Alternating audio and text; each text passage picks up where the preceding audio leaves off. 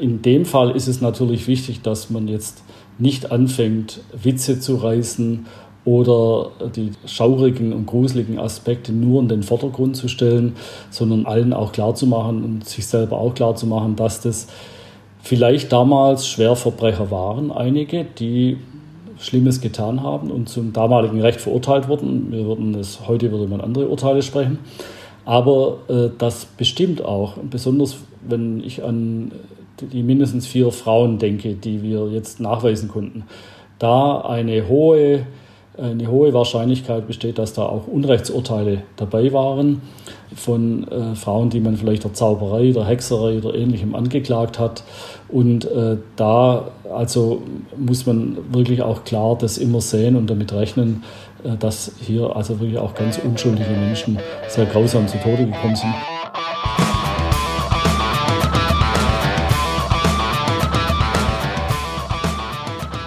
Herzlich willkommen zu einer neuen Folge von Sachs Pauli. Heute mit Dr. Jürgen Halt. Er ist Kreisarchäologe im Landkreis Konstanz und seit ein paar Wochen liest man seinen Namen überall in Deutschland. Im Spiegel, auf Welt.de, bei RTL und auch in Schweizer Medien. Denn Jürgen Halt leitet die Ausgrabungen, die gerade zwischen Allensbach und Konstanz ziemlich schaurige und zugleich sehr wertvolle Funde zutage gefördert haben. Die beweisen nämlich, wie viel Grausamkeit über Jahrhunderte am Bodensee geherrscht hat. Hallo Herr Halt, schön, dass Sie sich Zeit genommen haben. Hallo, grüße Sie, Frau Pauli. Erzählen Sie mal, was genau haben Sie da neben der Bundesstraße entdeckt? Ja, wir sind da ja tätig in Vorbereitung für eine größere Baumaßnahme, die mit dem Ausbau der B33 zusammenhängt. Da geht jahrelange Planung voraus. Und äh, wir sind eben hier aufgrund verschiedener Hinweise auf eine frühneuzeitliche Richtstätte gestoßen, also etwa des 16. bis 18. Jahrhunderts.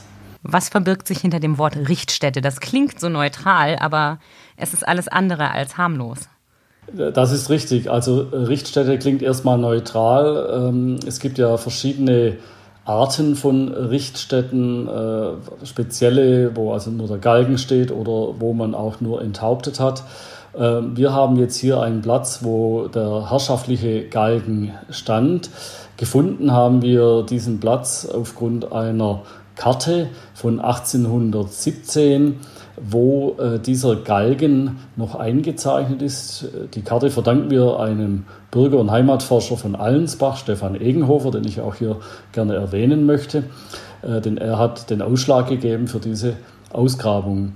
Und äh, auf dieser Karte sieht man eben eine damals noch äh, am Waldrand gelegene Lichtung, wo ein sogenannter zweischläfriger Galgen eingezeichnet ist. Das ist also ein Galgen, der zwei Pfeiler hat und oben dann einen Querbalken, an dem dann die Exekutionen durchgeführt wurden.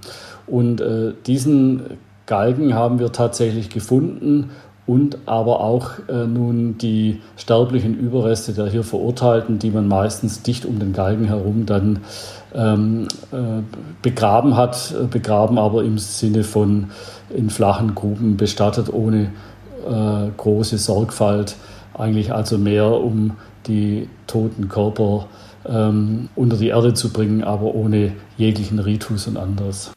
Hm. Ohne jeglichen Ritus klingt auch schon wieder weniger spektakulär als das, was Sie da wirklich gefunden haben. Der Aberglaube der Menschen damals ist ja in den Gräbern, wenn man sie so nennen möchte, sehr deutlich herausgekommen. Und sie haben auch ganz viel darüber herausgefunden, wie die Menschen gestorben sind, die da neben dem Galgen verscharrt wurden. Also von begraben kann da eigentlich ja auch keine Rede sein.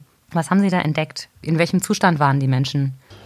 Ja, also da haben wir verschiedene ähm, Befundarten. Ich drücke es jetzt mal etwas wissenschaftlich aus, weil ich äh, eben ähm, das, so Begriffe wie verscharren oder verlochen, wie man zum Teil auch in der Archäologie sagt, versuche ein bisschen zu vermeiden. Das äh, klingt so despektierlich. Aber also wir haben dort in äh, flachen Gruben eben äh, unverbrannte Tote gefunden, also äh, quasi Skelette von den Leuten, die man in flachen Gruben äh, dann eingegraben hat. Und wir haben als zweite große Befundgattung dann sogenannte Brandgruben. Äh, das sind Gruben, die ausgehoben waren und in denen starke Hitze war, da hat es gebrannt und in denen wir eben auch verbrannte Menschenknochen finden. Ähm, das sind also die zwei äh, Hauptfundarten Und anhand der bisherigen Befunde können wir sagen, dass es also etwa zehn nahezu vollständige Skelette sind, äh, die wir gefunden haben, mit Manipulationen, äh, auf die wir ja auch noch sicher mehr eingehen.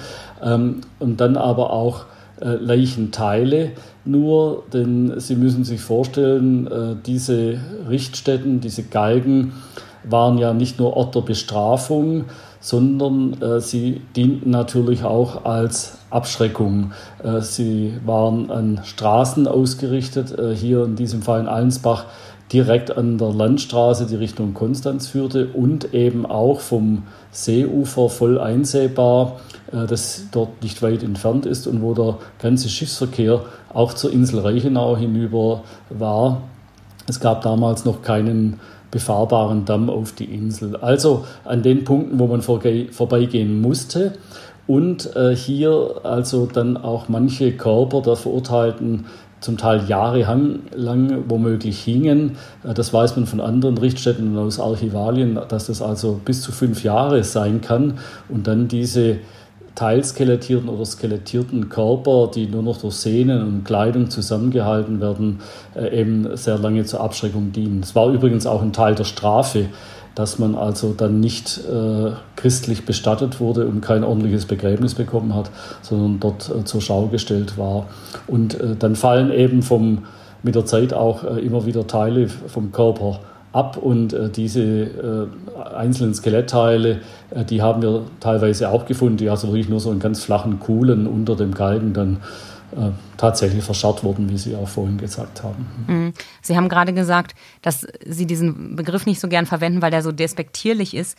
Aber genau das war ja auch ein Teil der Strafe, dass es einfach keinen Respekt für die Toten gab und dieses Verscharren zum Teil ja mit Gesicht nach unten und ähm, mit gebrochenen Knochen und fernab von dem, was man in christlichen Gräbern findet, war ja in dieser Zeit von ganz besonderer Bedeutung für die Menschen. Äh, das stimmt, ja. Also wir haben bei uns jetzt nun eben diese zehn Skelette an verschiedenen Punkten, allein unter dem Galgen, also zwischen den Fundamenten des Galgens lagen äh, vier nahezu komplette Skelette, die man zu verschiedenen Zeitpunkten dann immer wieder dort eingebracht hat. Sie zeigen dann auch äh, teilweise Manipulationen. Da liegt zum Teil manchmal der Schädel dann zwischen den Beinen, gar nicht am richtigen Platz. Ob das nun in jedem Fall die Exekutionsart ist durch Enthaupten oder der Schädel nach dem Hängen quasi entfernt wurde, abgetrennt wurde, ähm, das wird erst die Analyse durch den Anthropologen, meinen Kollegen äh, Dr. Franken, dann vielleicht besser beurteilbar sein. Weil man diese Körper auch äh, manipuliert hat oder die, die, die Leichname äh, aus Aberglauben, äh, Angst vor Wiedergängern war bestimmt ein großer Grund. Äh, so hat man zum Beispiel die Leichen auch oft äh, auf den Bauch gelegt, nicht immer, aber oft. Äh, in einem Fall haben wir auch eine, einen beschwerten Körper. Und das sind klare Hinweise darauf, dass man eben erstmal kein normales Begräbnis bekommt, zweitens dann aber auch Angst vor Wiedergängern hatte, vielleicht auch vor Leuten, die zu Lebzeiten schon angsteinflößend waren und wo man vermeiden wollte, dass sie also nachher wiederkommen. Äh, das, also der Aberglaube hat eine große Rolle gespielt und das sehen wir auch in unseren Befunden. Vieles von dem, was die vor Ort jetzt schon gesehen haben, hat ja schon Rückschlüsse zugelassen. Also nicht alles muss erst im Labor geklärt werden. Was konnten Sie denn an den Skeletten jetzt schon erkennen? Also ich weiß, dass da zum Beispiel einer dabei war, äh, ein Delinquent, der sehr groß gewesen sein muss für seine Zeit. Andere hatten Grabbeigaben dabei, was ja für diese Zeit und vor allem für eine Richtstätte auch äußerst ungewöhnlich ist. Ähm, was haben Sie da entdeckt? Ja, also wir können äh, bisher sagen, dass äh, der größere Teil dieser Menschen äh, wahrscheinlich gehängt wurde. Das Hängen hinterlässt nicht immer zwangsläufig Spuren am Knochen. Denn was wir jetzt ja heute sehen können, sind ja nur äh, Spuren, die, äh, die sich irgendwie am Knochen abzeichnen. Also es gibt äh, vielleicht in einem Fall einen Genickbruch, ansonsten sind das aber wahrscheinlich einfach so, so langsame Strangulationen, dass das nicht unbedingt auf dem Knochen sich niederschlägt. Ähm, da haben wir also mehrere Fälle. Wir haben zwei bis drei enthauptete Personen, so wie es momentan aussieht. Bei zwei können wir also auch tatsächlich Hiebspuren an den Halswirbeln sehen. Da ist es also sicher. Und in einem Fall, was besonders grausam war, konnte man also nachvollziehen, dass der Tote, das war also wie gesagt ein großer Mann, ähm, gerädert wurde. Das heißt, man hat ihm sämtliche Langknochen gebrochen. Das geschieht am Boden, wo der Delinquent dann mit einem schweren Wagenrad werden die Knochen gebrochen, also Schienbein, Oberschenkel, äh, dann die Unterarm, Oberarme äh, bis hoch. Und äh, das war also im Prinzip eine Kombination aus Folter und Exekution. In dem einen Fall, den wir jetzt haben, das ist auch nicht allzu häufig sowas, äh, wurde dann noch der Kopf abgetrennt. Er ist also auch enthauptet, dieser Mann. Und ähm, wir fanden den Schädel auch noch aufgespießt auf einem 33 Zentimeter langen Eisendorn, der klar zeigt, dass also dieser Schädel dort äh, auf einem Pfahl ausgestellt war. Dieser Eisendorn ist also war quasi das Ende eines Pfahls. Äh, das hat man gemacht. Da hat man also diese Räder äh, dann genommen, äh, dann den Körper drauf geflochten durch die Speichen, die gebrochenen Gliedmaßen und in dem Fall dann den enthaupteten Schädel dann noch oben drauf gespießt und das zumindest eine Zeit lang zur Schau gestellt, bevor er auch dann wieder in einer flachen Grube äh, bestattet wurde. Und äh, das war eine bestimmt das Brutalste, was wir jetzt bei uns äh, entdeckt haben. Und das lässt einen auch nicht kalt, äh, denn äh, bei aller Routine bringt einen da ja die Grausamkeit regelrecht an. Hm. Als ich vor ein paar Wochen bei Ihnen an der Fundstelle war, um mit meinen Kollegen darüber zu berichten, haben Sie mir ein Foto von diesem Skelett gezeigt. Und ähm, außerdem eine alte Zeichnung, die zeitgenössisch war, die also aus genau dieser Zeit auch stammte, wo man das ziemlich genau nachverfolgen kann. Die sieht man übrigens auch in unserem multimedialen Storytelling, was wir dazu gemacht haben. Das gibt's auf schwäbische.de slash galgen. Ich äh, werde den Link auch nochmal in die Show Notes tun, damit man da draufklicken kann, wenn man möchte. Ich habe dieses Bild gesehen und obwohl es ein strahlend schöner Sommertag mit blauem Himmel und äh, Sonnenschein war, ist mir kurz richtig flau geworden. Und das war nur ein Foto. Jetzt frage ich mich natürlich, wenn Sie das sehen aus der Nähe, äh, auch mehrere Stunden lang, während ähm, dieses Skelett freigelegt wird und diese Grausamkeit Ihnen quasi direkt vor Augen ist, ähm, wie gehen Sie damit um? Wie nachhaltig hat Sie das beeindruckt und was nehmen Sie davon mit nach Hause? Also, äh, wie gesagt, es ist schon, äh, es ist mir nahegegangen und eigentlich den anderen Mitarbeitern auch, auch dem Anthropologen, der ja auch schon viele Knochen- und Skelettteile für die Analyse äh, in den Händen hatte. Ähm, ich selber habe äh, jetzt in 35, 36 Jahren Feldarchäologie äh, schon wirklich sehr viele Gräber freigelegt. Das sind aber in der Regel ja meistens normale Bestattungen aus der Alamannenzeit, aus der Steinzeit, aus anderen Epochen also wo Angehörige ein meistens äh, sorgfältiges Begräbnis ausrichten. Da kommen vielleicht Beigaben rein. Ganz selten sind dann mal Spuren von Gewalteinwirkungen, vielleicht durch einen Kampf oder ähnliches äh, oder durch Krankheiten. Aber äh, in dem Fall ist es wirklich was anderes und äh, wie gesagt, bei aller Routine, das lässt einen doch nicht kalt. Also ich habe da schon auch ein, zwei schlechte äh, Nächte schlecht geschlafen, muss ich zugeben. Aber mit der Zeit stellt sich dann natürlich, gewöhnt man sich dann auch wieder dran. Und man hat manchmal so ein bisschen den Eindruck, hier ist jetzt nicht nur die Arbeit eines Archäologen, sondern auch so ein bisschen die Arbeit eines Forensikers äh, gefragt. Und äh, die Methoden sind ja zum Teil auch ähnlich. Und äh, ein bisschen so ist auch das Empfinden. Natürlich jetzt, wo wir uns seit ein paar Wochen mit mehreren solchen Individuen beschäftigen, ist eine gewisse Gewöhnung eingetreten aber äh, ist schon ein Sonderfall, also den man so in seiner Laufbahn wahrscheinlich kaum mal hat oder wenn überhaupt. Diese Funde sind ja jetzt nicht nur aus archäologischer Sicht extrem bedeutsam, sondern haben auch ein sehr großes Medieninteresse hervorgerufen. So prominent wie im Moment waren Sie in Ihrem Job vermutlich noch nie. Glauben Sie, dass das auch mit diesen grausamen Taten zusammenhängt, dass die Faszination der Menschen dafür so groß ist? Ja, schon, das wird schon ein Grund sein. Also es ist jetzt nicht nur das wissenschaftliche Interesse an der Geschichte der Strafjustiz der frühen Neuzeit. Äh, nein, also das Makabere äh, spielt bestimmt eine große Rolle. Ähm, Sie haben erwähnt, dass der Spiegel berichtet hat und also es war ähm, jetzt ohne Zahlen zu nennen, aber es war also sehr, sehr großes Interesse der online der zweitmeistgelesene Artikel in dieser Woche. Äh, das zeigt, dass ähm, hier ähm, eine gewisse Faszination ausgeht. Äh, oft trennen die Leute ja auch gar nicht zwischen Mittelalter und Neuzeit. Das ist so alles irgendwie dasselbe für viele. Und äh, gerade diese Faszination dieser Grausamkeit äh, scheint Interesse hervorzurufen. Ähm, wir bemühen uns natürlich, dieses Makabre nicht so in den Vordergrund zu stellen. Das lässt sich nicht vermeiden bei dem Thema. Aber für uns sind es natürlich wissenschaftliche Untersuchungsobjekte, die wertvolle Zeugen sind für das auch Empfinden der, der Menschen damals. Sie äh, sind natürlich dadurch auch ähm, interessant, dass wir erstmals einen Richtplatz vor uns haben, wo wir verschiedene Aspekte äh, zusammengefasst haben, die man manchmal sonst aus Einzelbeobachtungen hier und dort kennt. Und äh, deswegen ist also dieser Platz in Allensbach bestimmt einer der wenigen in Deutschland, äh, die so vielfältig in ihrer Aussage auch sein können. Also es gibt noch in Baden-Württemberg einen weiteren gut untersuchten Platz in Ellwangen, ähm, der mit modernen Methoden untersucht worden ist. Aber das ist in Baden-Württemberg beispielsweise jetzt schon der, der, einzige gute Vergleich. Äh, in der Schweiz gibt es ähm, äh, einzelne Grabungen. Es gibt eine leider nicht veröffentlichte Ausgrabung in Erfurt in Thüringen, wo auch umfangreiche Skelettreste gefunden worden sind bei einem Galgen. Aber es, es, beschränkt sich und ich sehe es an, an, dem Interesse auch jetzt aus wissenschaftlicher Sicht, wo mich dann äh, E-Mails aus Dänemark und Polen und aus anderen äh, EU-Ländern erreichen, dass nun doch deutlich über die Region rausgeht, wie was wir normalerweise machen. Mhm. Lassen Sie uns mal über das Gefühlsleben der Menschen in dieser Zeit reden. Was verraten Ihnen diese Gräber und diese Richtstätte darüber?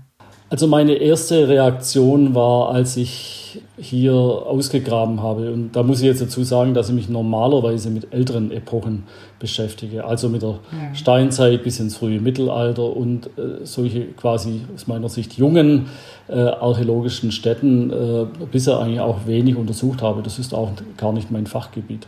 Aber meine erste Reaktion war eigentlich, wie kann man in dieser Zeit doch dermaßen grausam hinrichten.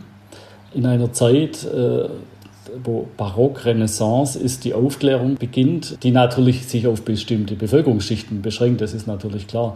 Aber dennoch hat man manchmal das Gefühl, äh, das passt nicht wirklich zusammen.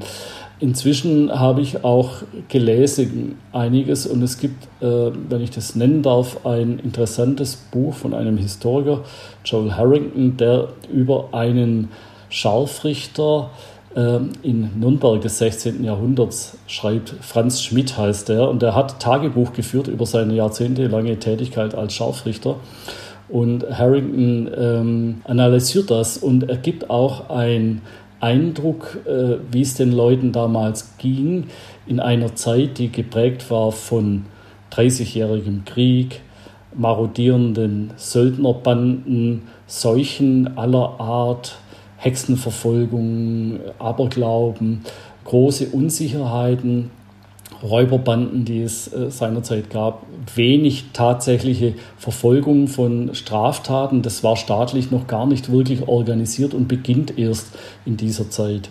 Und äh, er beschreibt es einfach, dass dadurch das Bedürfnis auch war, in Städten, in organisierten Verwaltungen, wenn man mal so sagen möchte, äh, dann mit der Strafjustiz auch ein Zeichen zu setzen, dass doch auch ein Teil der Verbrechen geahndet wird äh, und dass, sie durchgesetzt, dass das durchgesetzt wird. Und dann natürlich die Abschreckung äh, ein, ein großer wichtiger Punkt war. Und wenn man es unter diesem Gesichtspunkt sieht, äh, kann man das zwar nicht unbedingt akzeptieren, aber ein bisschen besser verstehen, warum dann das wichtig war und also quasi einen gewissen Halt gab, ein gewisses Vertrauen in, ein Justizsystem, was eigentlich damals noch kaum organisiert war und äh, noch wenig durchschlagkräftig war. Das begann erst in dieser Zeit, auch dass man ähm, quasi dann auch ein, ein Nachschlagewerk hatte in der Carolina ne, unter Karl V. Äh, verfasste Strafordnung, wo man dann für bestimmte Verbrechen auch bestimmte Strafen festgelegt hat, an denen sich die jeweiligen Richter äh, dann zumindest orientiert haben. Und äh, unter dem Gesichtspunkt kriegt man mit diesem Buch einen, einen gewissen Einblick in diese Zeit und äh, es, äh, wie gesagt, es macht es etwas verständlicher. Akzeptieren kann ich es natürlich trotzdem nicht aus unserer heutigen Blickwinkel. Besonders krass ist mir aufgefallen, mit welcher Gewalt und mit welcher Abscheulichkeit diese ähm, Urteile umgesetzt wurden und äh, was in dem Henker vorgegangen sein muss, der diese Urteile umgesetzt hat. Das Ganze im Blick auf die Reichenau, auf die Klosterinsel, ein Ort, an dem das Christliche, die Nächstenliebe und das Gute eigentlich ähm, ganz wichtige Faktoren hätten sein sollen. Also dieser, dieser krasse Gegensatz zwischen christlicher Nächstenliebe und äh, gewaltverherrlichenden Urteilen, der wollte mir nicht in den Kopf. Ich fand, das hatte schon viel, viel Gegensätzliches. Ja, das ist auf den ersten Blick äh, sicherlich so. Ähm, da müssen wir jetzt den Zuhörerinnen und Zuhörern vielleicht kurz erklären, dass Allensbach als Gemeinde auf dem Festland zur Herrschaft der Insel Reichenau mit dem berühmten Kloster äh, gehörte. Äh, in dieser Zeit hatte das Sagen der Bischof von Konstanz, der also quasi auch äh, der Abt war dann vom Kloster Reichenau. Vorher waren sie unabhängig und hatten damals auch schon die hohe Gerichtsbarkeit. Deswegen haben sie also auch die weltliche Herrschaft ausgeführt und da hatte es ganz normal dazugehört, dass man eben auch gerichtet hat für besonders schwere Vergehen, wie immer man sie jetzt definieren mag. Und äh, also das war eigentlich ein normaler Vorgang, den weltliche Herrscher auch tun, äh, auch mit, mit einem Strafmaß, was sonst durchaus auch üblich war. Also das war eigentlich ein normales äh, Vorgehen in jener Zeit. Das war keine Seltenheit und es gab viele solche Richtstätten. Es war gleichzeitig auch ein Privileg, diese hohe Gerichtsbarkeit zu haben, die man also mhm. äh, gehütet hat und auch äh, verteidigt hat, wenn von anderer Seite versucht wurde, diese Gerichtsbarkeit abzuziehen. Und äh, deswegen äh, hat man da als, also auch äh, großen Wert gelegt, äh, das auch tun zu können. Aber durch diesen Gegensatz der heiligen Insel mit ihren bedeutenden äh, Kulturgütern, den, den äh, wichtigen Inseln, heute ja UNESCO-Welterbe, hat man also das nicht vereinbaren können, dann die Hinrichtung auf der Insel durchzuführen und genau. hat deswegen äh, die Delinquenten über den See gerudert, über den Gnadensee zum nicht weit entfernten Ufer bei Allensbach. Dort war übrigens auch das Gefängnis äh, der Reichenau, also auch das wollte man nicht auf der Insel haben. Und äh, so hat man also, sage ich mal, die unangenehmen Dinge ausgelagert auf das Festland. Aber wie gesagt, es war ein normales Vorgehen und auch äh, kein, kein jetzt besonderes Privileg, das nur dort so ausgeführt wurde und dort mit großer mhm. äh, Grausamkeit ausgeführt wurde, sondern das war allgemein so üblich. Und äh, das äh, ja, erklärt es vielleicht wieder ein wenig, äh, wenngleich der Gegensatz natürlich ein Stück weit stehen bleibt. Mhm. Jetzt haben Sie gerade den Gnadensee erwähnt. Der heißt ja nicht umsonst so. Und das hängt wahrscheinlich, zumindest der Legende nach, ja mit diesem Richtplatz zusammen, ne? Ja, das ist richtig. Also es gibt da eine schöne Legende dazu, dass wenn dann die äh, Verurteilten ähm, zur Richtstätte geführt wurden, dann wurden sie vom Platz, wo der Prozess stattfand, der hieß übrigens Diebsweidli, also die Diebesweide, da war ein Gerüst aufgebaut, da saßen die zwölf Richter. Der Obervogt als Vertreter des Bischofs hat äh, das Gericht geleitet. Da wurde dann das Urteil gesprochen und dann wurde der Delinquent oder die Delinquentin äh, ans Ufer gebracht, bekam vielleicht noch einen Schoppen Wein unterwegs und wurde dann äh, per Schiff oder Boot rübergerudert. Und wenn dann unterwegs das Glöcklein läutet, kann es eine Begnadigung gegeben haben. So ist also die schöne Geschichte. Ob das jemals so war, äh, wissen wir natürlich nicht. Es gibt übrigens, das hören jetzt die Allensbacher nicht gern, auch noch eine zweite Version, die sagt, der See, dieser Teil des Untersees war halt der See von Irognaden, dem Bischof äh, von Konstanz, was vielleicht auch auf den Namen hinweisen könnte. Aber die erste Geschichte ist natürlich viel schöner und äh, spannender. Und deswegen äh, werden die Allensbacher sich also auch diese Geschichte nicht nehmen lassen. Die Frage, die ich mir gestellt habe, ist, ob es diese Legende vielleicht bewusst gab, um die Delinquenten davon abzubringen, in den See zu springen während der Überfahrt. Denn die wussten ja, welches Stündlein ihnen geschlagen hatte. Ja, das vielleicht, aber er war auch an vielen Stellen nicht allzu tief, also wäre das nicht unbedingt von Erfolg gekrönt gewesen. Äh, je nach Jahreszeit vielleicht sowieso nochmal. Äh, Im Winter ist das also alles auch sehr flach. Aber ähm, auf jeden Fall war die Stelle dort und wir haben, äh, wenn man das Fundament anschaut, es ist so ganz leicht äh, gedreht, äh, so dass man also, wenn man eine Blickrichtung suchen will, man hat den Platz wahrscheinlich von größten Teil der Insel Reichenau einsehen können. Äh, so wurde die Lichtung auch angelegt.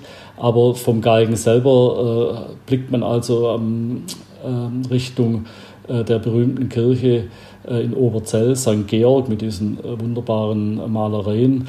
Und vielleicht war das auch bewusst so gemacht, dass also der arme Sünder dann am Schluss noch auf die Kirche sehen sollte bei der Verurteilung und bei der Exekution. Hm, der letzte Blick nochmal äh, rüber über den See. Lassen Sie uns nochmal bitte zu diesem Thema Gratwanderung zurückkommen. Jetzt sehen Sie diese Skelette. Unter großen Qualen ähm, sind die Menschen gestorben damals. Sie haben die etwas merkwürdige Aufgabe, die unter anderem mit Industriestaubsaugern und Schaufeln und Sprühflaschen freizulegen. Wie bekommen Sie das unter einen Hut, ähm, da Pietät und Wissenschaft gleichzeitig walten zu lassen? Also das ist eigentlich gar nicht so schwierig, denn ähm, das gilt ja eigentlich für alle Grabfunde, die wir ausgraben, sei es aus der Steinzeit oder jetzt eben solche vielleicht erst 200 oder 300 Jahre alten Gräber. Wir sehen das immer, dass das Menschen sind, äh, ihre Reste, die wir hier ausgraben. Äh, in der Regel ist es ja so, dass wenn wir sie nicht ausgraben würden, dann eine Zerstörung in jedem Fall durch die Baumaßnahme, die jeweilige stattfinden würde, so dass ich sage, es ist allemal besser, wir machen das mit feinen Methoden, wie wenn eine Baumaschine äh, nun diese Körper zermalmt. Von daher ist es eigentlich immer mit Respekt und äh, in dem Fall ist es natürlich wichtig, dass man jetzt nicht anfängt, Witze zu reißen oder die schaurigen und gruseligen Aspekte nur in den Vordergrund zu stellen, sondern allen auch klarzumachen und sich selber auch klarzumachen, dass das vielleicht damals Schwerverbrecher waren, einige, die Schlimmes getan haben und zum damaligen Recht verurteilt wurden. Wir würden es, heute würde man andere Urteile sprechen. Aber äh, das bestimmt auch, besonders wenn ich an die mindestens vier Frauen denke, die wir jetzt nachweisen konnten, da eine hohe eine hohe Wahrscheinlichkeit besteht, dass da auch Unrechtsurteile dabei waren von äh, Frauen, die man vielleicht der Zauberei, der Hexerei oder ähnlichem angeklagt hat.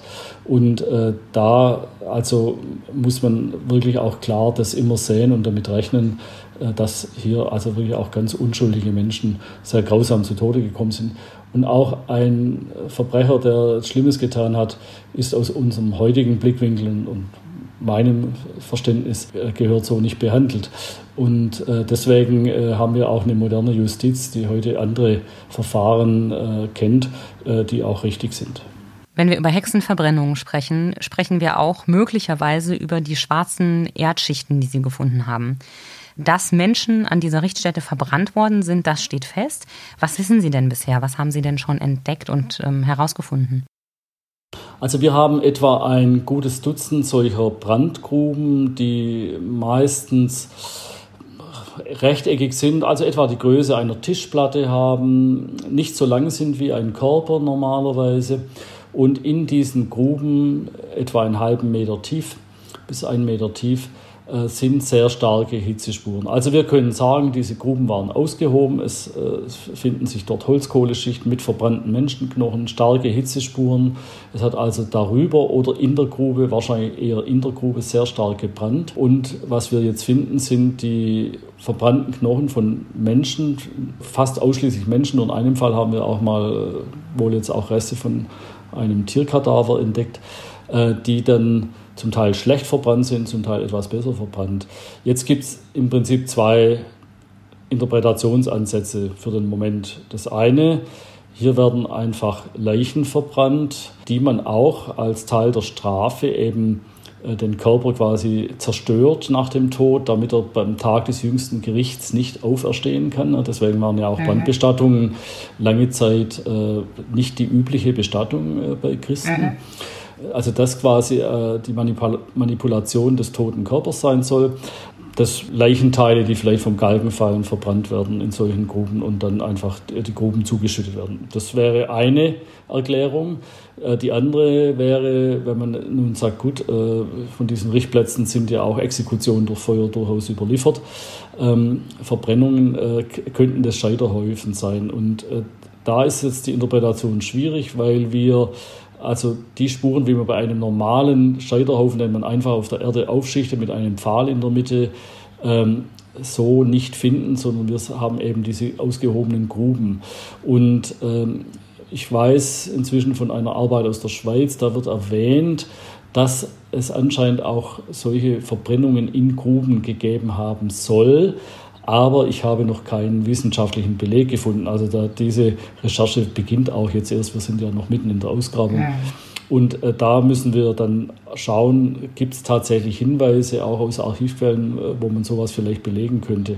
Ähm, die zweite Hilfe wird sein, wenn der Anthropologe dann äh, die verbrannten Knochen genauer anschaut und dann sieht, ist das ein Individuum? Haben wir Hinweise, dass da vielleicht mehrere Individuen die Reste in solch einer Grube sind? Über die Lage der Knochen äh, war das eher ein Körper, der vielleicht gestanden ist oder der, der irgendwie auch nur platzsparend in das Loch reingequetscht wurde zum Verbrennen. Also mal schauen, ob wir da noch äh, Dinge rauskriegen und das alles zusammen dann vielleicht erlaubt, ein Bild zu zeichnen. Momentan müssen wir es noch offen lassen. Ich selbst tendiere schon eher zu einer Exekutionsart, aber das äh, ist momentan eher ein Bauchgefühl und wissenschaftlich nicht belegt. Wissen Sie, wo dieses Bauchgefühl herkommt? Also gibt es irgendwas, was Sie gesehen haben, was Sie dazu führt, oder ist es wirklich nur intuitiv? Äh, ist schon eher in, intuitiv. Also wir, wir finden halt immer wieder auch relativ große Knochenstücke, die schlecht verbrannt sind, äh, immer am Grund der Grube. Da hat man also schon den Eindruck, dass der Körper eher in der Grube war, nicht von oben hereingefallen ist später. Ähm, und die obersten Schichten zeigen auch keine Hitzespuren mehr. Also als ob man irgendwie diesen Verbrennungsvorgang hat in der Grube und dann am Schluss wirklich nur noch Ascherestchen ähnliches in die Grube kehrt äh, und damit quasi dieser dieser Bereich dann wieder verschlossen ist. Und äh, das ist von meinem Gefühl her, ähm, könnte eher dafür sprechen, dass vielleicht doch äh, das eine Exekutionsart war, weil man nur zum Verbrennen der Leiche, ob man dann sich diesen Aufwand gemacht hätte, ist die Frage. Aber bitte, das ist momentan alles noch wirklich sehr aus dem Bauch und wir müssen jetzt einfach die Belege prüfen, äh, die einzelnen Fakten prüfen, zusammentragen und dann schauen, ob wir es entscheiden können. Vielleicht wird am Schluss auch ein Fragezeichen bleiben müssen. Hm. Sie haben vorhin gesagt, im Labor soll geklärt werden, ob die Köpfe als Hinrichtung abgeschlagen wurden oder ob sie ähm, posthum abgetrennt wurden. Jetzt kommt noch die Frage nach den Verbrennungen hinzu. Welche Erkenntnisse erhoffen Sie sich denn noch aus dem Labor? Was machen die Anthropologen jetzt? Ja, da geht ja für die Anthropologen die Arbeit erst los. Also der Kollege mhm. Franken, äh, der hat natürlich jetzt weil er auch in Konstanz mit seiner Dienststelle ist, äh, schon die Gelegenheit gehabt, die Dinge immer in situ zu sehen, so wie wir sagen, also noch mhm. Äh, im freigelegten Zustand, noch nicht geborgen. Das ist zum Beispiel wichtig, wenn man schauen will, sind die Halswirbel gedehnt, zeigen mhm. sich da Spuren zum, vom Hängen beispielsweise. Also das sind Dinge, die man später auch im Labor nicht mehr nachvollziehen kann unbedingt. Aber dann beginnt seine Arbeit und da können wir also eine Fülle von Informationen bekommen, nicht nur zu äh, Gewalteinwirkung, die sich am Skelett zeigt, sondern natürlich Alter und Geschlecht, ähm, Krankheiten. Also es gibt jetzt an einem Skelett, wo gerade jetzt begonnen wurde mit ersten äh, Arbeiten, Hinweise auf äh, vielleicht äh, Alterserscheinungen, auf möglicherweise eine Tumorerkrankung. Ähm, es gibt äh, natürlich Hinweise auf die Ernährung, die vielleicht was zum sozialen Stand äh, dieser Person sagen können. Ähm, dann, wenn man äh, mit weiteren Methoden naturwissenschaftlicher Art einsteigt, also Strontium-Isotopenanalysen beispielsweise, können Sie feststellen, ob jemand in der Jugend in dieser Gegend aufgewachsen ist oder von einer anderen Gegend stammt, die also einen geologisch anderen Untergrund hat. Also man würde jetzt zum Beispiel jemand aus dem Schwarzwald, äh, könnte man unterscheiden an seinen Spuren in den Zähnen, die in der Jugend äh, eingelagert wurden. Ähm, der würde sich unterscheiden von jemandem, der aus einem Lössgebiet in einem Mittel, mittleren Neckarraum äh, kommt. Also das könnte man tatsächlich feststellen. Auch nach so langer Zeit noch? Ja, äh, durchaus. Also, also Fremde kann man auf die Art, äh, also Fremde in dem Sinne, dass sie von einem anderen geologischen Untergrund stammen in ihrer Jugend. So, das kann man feststellen. Man kann aber über solche Analysen natürlich auch äh, die Ernährungsgewohnheiten äh, feststellen, damit Hinweise zum sozialen Stand erhalten. Wir könnten natürlich über DNA sofern genug Kollagen in den Knochen vorhanden ist, was aber bei diesen relativ jungen Funden sicherlich gute Chancen hat, äh, dann natürlich auch äh, andere Sachen feststellen. Also wieder Aussagen zu Alter und Geschlecht, vielleicht die Haarfarbe, vielleicht die Augenfarbe. Ähm, vielleicht gibt es ja dann auch tatsächlich Archivquellen, wo man dann mal solche Merkmale irgendwo dokumentiert hat und das vielleicht schaffen könnte, dann auch mal eine Quelle oder eine Prozessakte äh, dann mit äh, tatsächlich so einem Individuum zu verbinden. Also ohne die Naturwissenschaften, speziell die Anthropologie mit ihren vielfältigen Möglichkeiten, wären die Archäologen in ihren Aussagen doch beschränkt und erst im Zusammenspiel, im interdisziplinären Zusammenspiel kann man sich dann diesen Einzelschicksalen nähern. Und die Krönung ist natürlich, wenn man dann auch schriftliche Nachrichten findet oder womöglich ein Bild oder sowas, äh, wo man dann einzelne Personen vielleicht tatsächlich identifizieren kann. Also ich bin da vorsichtig, weil ich glaube, dass es schwierig, sehr schwierig wird.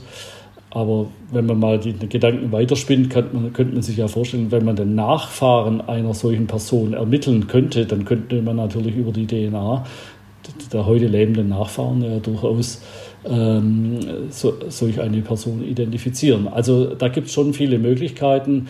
Äh, wie weit es dann nachher geht und wie weit es uns gelingt, das wird man sehen. Ich bin da also noch etwas zurückhaltend und vorsichtig, hoffe aber natürlich, dass wir solche Einzelschicksale vielleicht damit auch beleuchten können.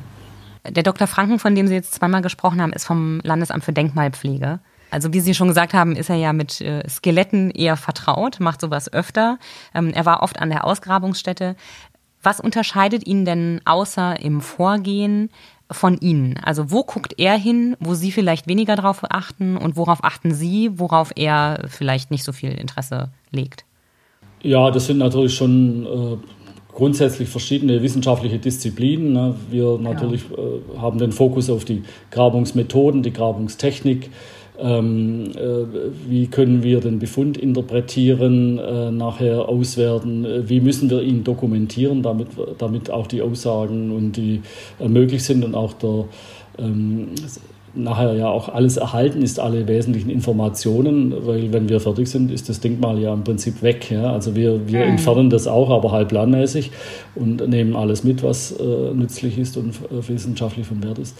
Und äh, der Anthropologe, die Anthropologin, äh, die haben natürlich eine ganz spezielle Ausbildung. Also das kommt dann auch aus der Humangenetik, äh, Teile der Ausbildung, aus der Paläoanthropologie. Also ich habe es im Nebenfach gemacht im Studium, deswegen habe ich zumindest ein bisschen Einblick.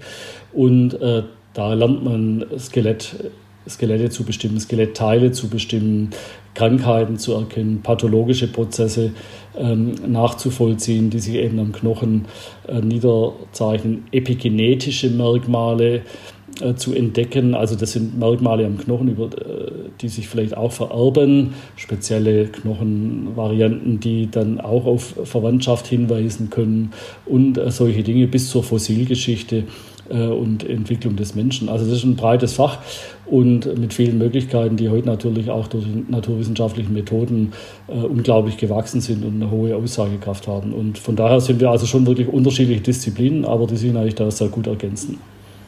Können Sie sich noch daran erinnern, was Ihre Eltern gesagt haben, als Sie sagten, Sie wollen Archäologie studieren? Es gab ein leichtes Stirnrunzeln, schon, ja, ja. Zumal das ja auch in einer Zeit war, wo man natürlich äh, die Archäologie insgesamt äh, natürlich als äh, sehr unsicher galt, äh, was spätere äh, Berufsmöglichkeiten angeht. Aber äh, sie haben es dann eigentlich auch sehr schnell akzeptiert, als ich erklärt habe, warum und mit welcher Begeisterung. Also ich habe schon in der Oberstufe noch als Oberschüler angefangen, auf Ausgrabungen mitzuarbeiten und hatte schlichtweg keine Alternativen, äh, die mir sonst genauso viel Spaß gemacht hätten. Und da habe ich dann beschlossen, okay, ich gehe das Risiko ein und versuche eben meinen Weg da zu machen. Und äh, ich kann Ihnen auch sagen, das ist während des Studiums hat man da auch schon so seine Momente, wo man hadert und denkt, hat man hier den richtigen Weg eingeschlagen. Aber es hat sich dann alles gut gefügt, glücklicherweise. Und auch ganz so schlimm sind die Berufsaussichten nicht immer, wie man meint. Äh, jetzt, besonders in den letzten Jahren, ist es auch deutlich besser geworden. Und ähm, so äh, bin ich froh, dass ich diese Berufswahl getroffen habe und äh, das Privileg genieße, einen Beruf auszuüben, der wir äh, doch zu 99 Prozent Spaß macht. Was hat Sie denn daran fasziniert?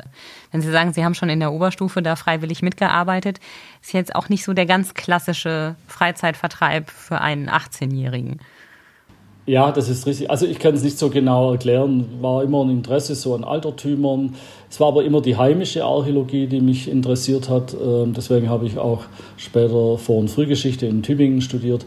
Ähm, das sind also die Fächer, die sich mit der heimischen Archäologie beschäftigen, mit den Zeitepochen, die hier vorkommen und die man hier ausgräbt. Und äh, ich finde auch die Mischung toll aus der praktischen Tätigkeit, weil das Ausgraben an für sich äh, macht sehr viel Spaß und ähm, hat, hat eine handwerkliche Komponente auch. Und dann aber die wissenschaftliche Komponente eben auch mit der Auswertung, auch schon auf der Ausgrabung natürlich, äh, sind wissenschaftliche Aspekte sehr wichtig. Und äh, diese Mischung aus äh, Handwerk, draußen sein, klar, ein bisschen Grabungsromantik am Anfang noch bestimmt auch mit dabei. Ähm, und dann aber auch das historische, wissenschaftliche. Das war eine tolle Mischung, die mich einfach angesprochen hat. Und Initialzündung war vielleicht eine Ausgrabung des Landesamtes für Denkmalpflege in meiner Heimat äh, in Albstadt, wo ich herkomme, von der Schwäbischen Alb. Äh, da war ich ein kleiner Bub und da wurden Alemannengräber ausgegraben und da habe ich zugeguckt und dachte, ach, wenn ich da nur mithelfen dürfte, das würde mir so mhm. viel Spaß machen. Und ähm, das war für mich so vielleicht so ein, so ein kleiner initialer äh, Zeitpunkt, äh, wo ich begonnen habe, mich da dafür sehr zu interessieren. Eigentlich steht die Region um den Bodensee archäologisch gesehen ja vor allem so für eiszeitliche Jäger, für Römervillen und Kastelle.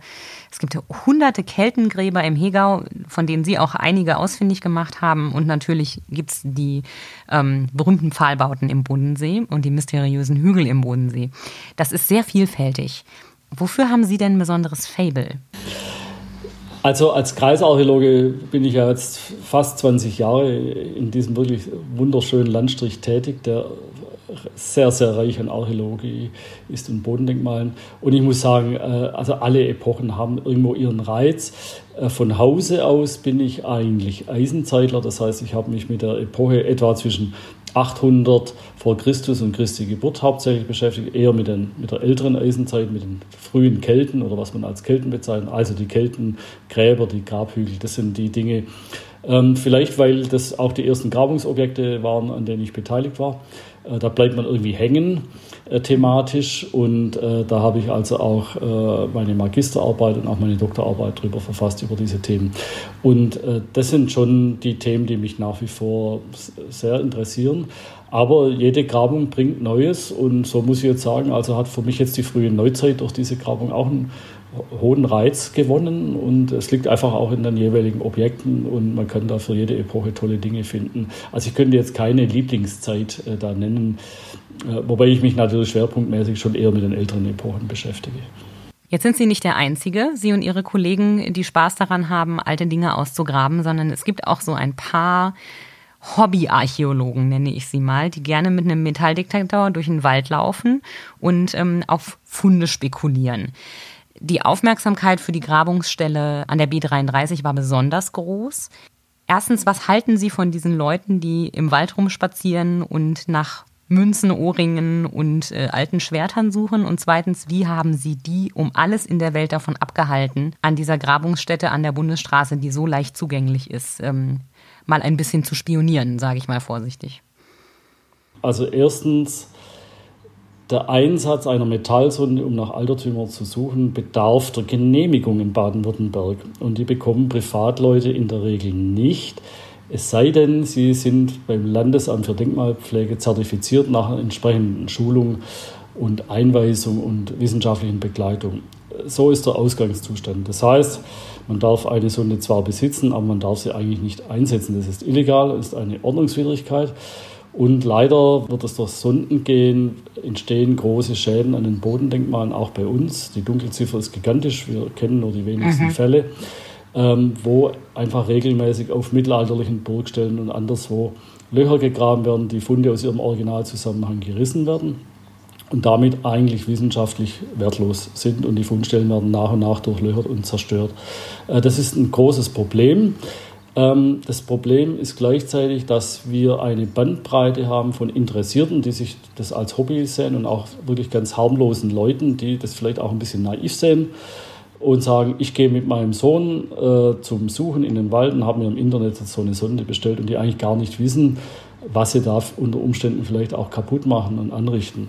Also das sind mhm. im Prinzip die harmlosen Fälle, die äh, dann auch sehr schnell meistens einsehen, dass das jetzt vielleicht nicht so gut ist, ähm, bis zu wirklich kriminellen Machenschaften, wo gezielt geplündert wird, um äh, Dinge dann auch auf dem mehr oder weniger illegalen Kunstmarkt zu verkaufen. Und äh, das ist also das Problem. Das heißt, wir haben auch sehr Interessierte, die im Dienste der Wissenschaft die Sonde einsetzen wollen und die haben auch die Möglichkeit, das zu tun, nach entsprechender Zertifizierung unter wissenschaftlicher äh, Begleitung. Ähm, das sind aber natürlich wenige im Vergleich zur großen Zahl, die im Prinzip illegal unterwegs sind. Und jetzt alle zu kriminalisieren wäre falsch, aber alle freizusprechen ist auch falsch. Und äh, ah. deswegen kann ich nur plädieren, wenn Sie dieses Hobby machen wollen, suchen Sie Kontakt mit der Denkmalpflege, machen die Zertifizierung und ansonsten lassen Sie das Ding im Schrank. Äh, also ich musste leider auch schon mehrfach äh, illegale Sondengänger stellen, äh, wo dann Anzeigen erfolgt sind und Bußgelder und ähnliches und das ist wirklich unschön, ähm, aber es bleibt einem ja eigentlich keine andere Wahl. In Allensbach war es aber kein Problem, also da hat sich niemand illegal betätigt auf der Fläche.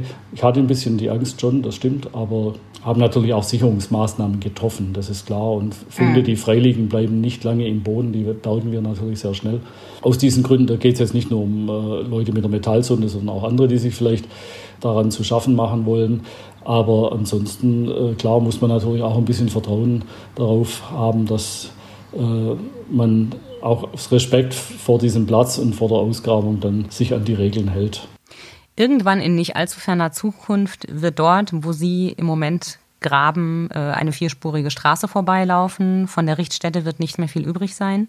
Was wird denn mit den Überresten der Delinquenten passieren, wenn sie im Labor fertig sind? Bekommen die dann noch eine richtige Ruhestätte oder bleiben die als Anschauungsobjekte oder auch für die weitere wissenschaftliche Forschung in einer Art Asservatenkammer? Wie muss ich mir das vorstellen? Also eigentlich denke ich, äh, wird es sein wie bei anderen archäologischen Funden, also äh, Knochenfunden, Skelettfunden. Sie äh, werden wissenschaftlich untersucht und dann nach der Untersuchung zentral im zentralen Fundarchiv des Archäologischen Landesmuseums Baden-Württemberg, das befindet sich in Rastatt, dann dort fachgerecht eingelagert, magaziniert. Ich kann mir nicht vorstellen, dass wir jetzt äh, die malträtierten Knochen eines Geräderten ausstellen. Also da hätte ich aus Pietätsgründen mhm. Bedenken. Ich denke auch, dass das die meisten Museen eher nicht machen würden. Ähm, man kann in Ausstellungen mit Bildmaterial arbeiten und ähnlichem. Aber ähm, eine Bestattung dieser Knochen ist äh, momentan nicht vorgesehen. Erstens mal waren sie nie christlich bestattet. Äh, zweitens werden die archäologischen Funde eben archiviert, auch aus dem Grund, weil man beispielsweise in 50 Jahren mit ganz anderen Methoden, äh, über die wir heute vielleicht noch nichts wissen oder noch keine Vorstellung haben, äh, diese mhm. Dinge nochmal untersuchen kann. Und dann natürlich ist es wichtig, dass die Originale zugänglich bleiben und erhalten bleiben. Also wer hätte vor wer hätte vor 70 oder 80 Jahren an äh, die Entschlüsselung von alter DNA äh, gedacht oder ähnliches. Mhm. Ja? Und das äh, muss man sich einfach klar machen. In unserer schnellen Entwicklung der Technologie äh, wird es vielleicht künftig auch ganz andere Methoden geben. Wie gesagt, wir gehen mit Pietät und Respekt mit diesen Toten um. Nüchtern auch, äh, wie es ein Wissenschaftler zu tun hat. Aber äh, sie werden mit Respekt behandelt und haben da auch einen guten Platz, denke ich, wo sie archiviert werden. Aber letztendlich hat der Obervogt mit seinem Urteil dann recht behalten und die ewige Ruhe wird es für diese Delinquenten dann nicht geben. Wenn man das so sehen will, kann man es so sehen, ja. Ja, so ein gewisser Zynismus geht mir da leider nicht äh, verloren in dem Moment. Ja, also das ist, ich sage mal, das ist einfach das normale Vorgehen, wie mhm. es bei jedem anderen äh, Grabfund auch wäre. Ähm, es gibt natürlich schon auch Fälle, wenn man jetzt in Kirchen gräbt, dass da zum Teil auch wieder äh, Bestattungsreste oder wenn es zum Beispiel verworfene Menschenknochen sind, die schon viele Male äh, durch Neuanlage von Gräbern bewegt wurden, äh, dass man die zum Teil auch wieder in der Kirche auch mit, mit, mit priesterlichem Segen wieder bestattet. Äh, das gibt es auch, aber es ist schon eher die Ausnahme. Äh, und jetzt in dem Fall gehe ich jetzt mal vom Normalen aus wenn sich das Landesamt für Denkmalpflege da zu einer anderen Vorgehensweise entscheiden sollte, dann äh, kann das natürlich auch sein. Also ich will da jetzt nicht vorweggreifen, das wäre halt das normale Prozedere. Ähm, wir haben das ja, führen das ja als gemeinschaftliches Projekt durch. Also es ist ja nicht nur ein Projekt der Kreisarchäologie vom Landratsamt Konstanz, das könnten wir gar nicht stemmen alleine, mhm. sondern äh, da bin ich also froh, dass wir diesen großen Partner des Landesamt für Denkmalpflege mit ihrer ganzen Fachkompetenz an der Seite haben und auch mit ihrem Personal, sonst hätten wir das nicht machen können. Und so werden diese Dinge dann auch, was die Auswertung angeht, äh, gemeinschaftlich äh, entschieden und vorangetrieben. Hm. Jetzt haben wir die ganze Zeit zurückgeschaut in eine sehr gruselige Epoche. Lassen Sie uns mal in die Zukunft blicken, sofern uns das möglich ist. Was glauben Sie, wie geht diese Geschichte jetzt für Sie weiter? Wie viele Vorträge haben Sie schon im Hinterkopf? Was glauben Sie, wie wird das ähm, Ihr Berufsleben in den nächsten Jahren und äh, Monaten beeinflussen? Es wird es schon beeinflussen durch die große Aufmerksamkeit, zumindest in der ersten Zeit. Aber wir haben das jetzt zumindest in der Region, gab es ja immer wieder gute und tolle Funde. Es ist das Übliche, dass natürlich äh, dann äh, schon viele Vortragsfragen eingehen. Vielleicht werden jetzt auch mal Vortragsanfragen von weiter entfernt eingehen oder wird man zu einer speziellen Tagung mal auch mehr eingeladen. Äh, das mag schon sein. Aber ich denke, das, das sind äh, immer so Wellen, die dann erstmal, wenn das Interesse groß ist, da sind und äh, dann auch natürlich nachgefragt werden und auch wir versuchen das natürlich auch zu erfüllen und zu bedienen. Ähm, und dann wird es mit der Zeit auch wieder ruhiger werden. Und das ist dann auch schön, weil das Medieninteresse ist natürlich toll, weil es ist Werbung für unsere Arbeit, es ist auch Werbung für unsere Institution, das Landratsamt. Aber ähm, es ist, muss ich auch sagen, anstrengend. Und äh, von daher wird es dann wahrscheinlich wieder eine Normalisierung geben. Aber ein, mhm. ein bisschen wird der Hype sicherlich noch anhalten. Dazu tragen wir mit diesem Podcast jetzt ein bisschen bei. Den ich aber sehr gerne mache und mich freue, dass ich bei Ihnen sprechen darf. Dankeschön. Danke, dass Sie sich die Zeit genommen haben. Danke für diese Einblicke und äh, viel Erfolg weiterhin bei der Untersuchung dieser sehr außergewöhnlichen Skelette. Vielen Dank. Bis bald. Das war Sachs Pauli, ein Podcast von und mit Andrea Pauli. Die Musik hat Tommy Haug für uns geschrieben und eingespielt. Mein Gast heute war der Archäologe Dr. Jürgen Halt. Wenn ihr Feedback oder Vorschläge für Themen habt, dann schreibt mir an podcast.schwäbische.de. Und wenn ihr diesen Podcast unterstützen möchtet, dann geht das am besten, indem ihr die Schwäbische Zeitung unterstützt. Das Digitalabo kostet nicht mal 10 Euro im Monat. Danke fürs Dabeisein. Wir hören uns.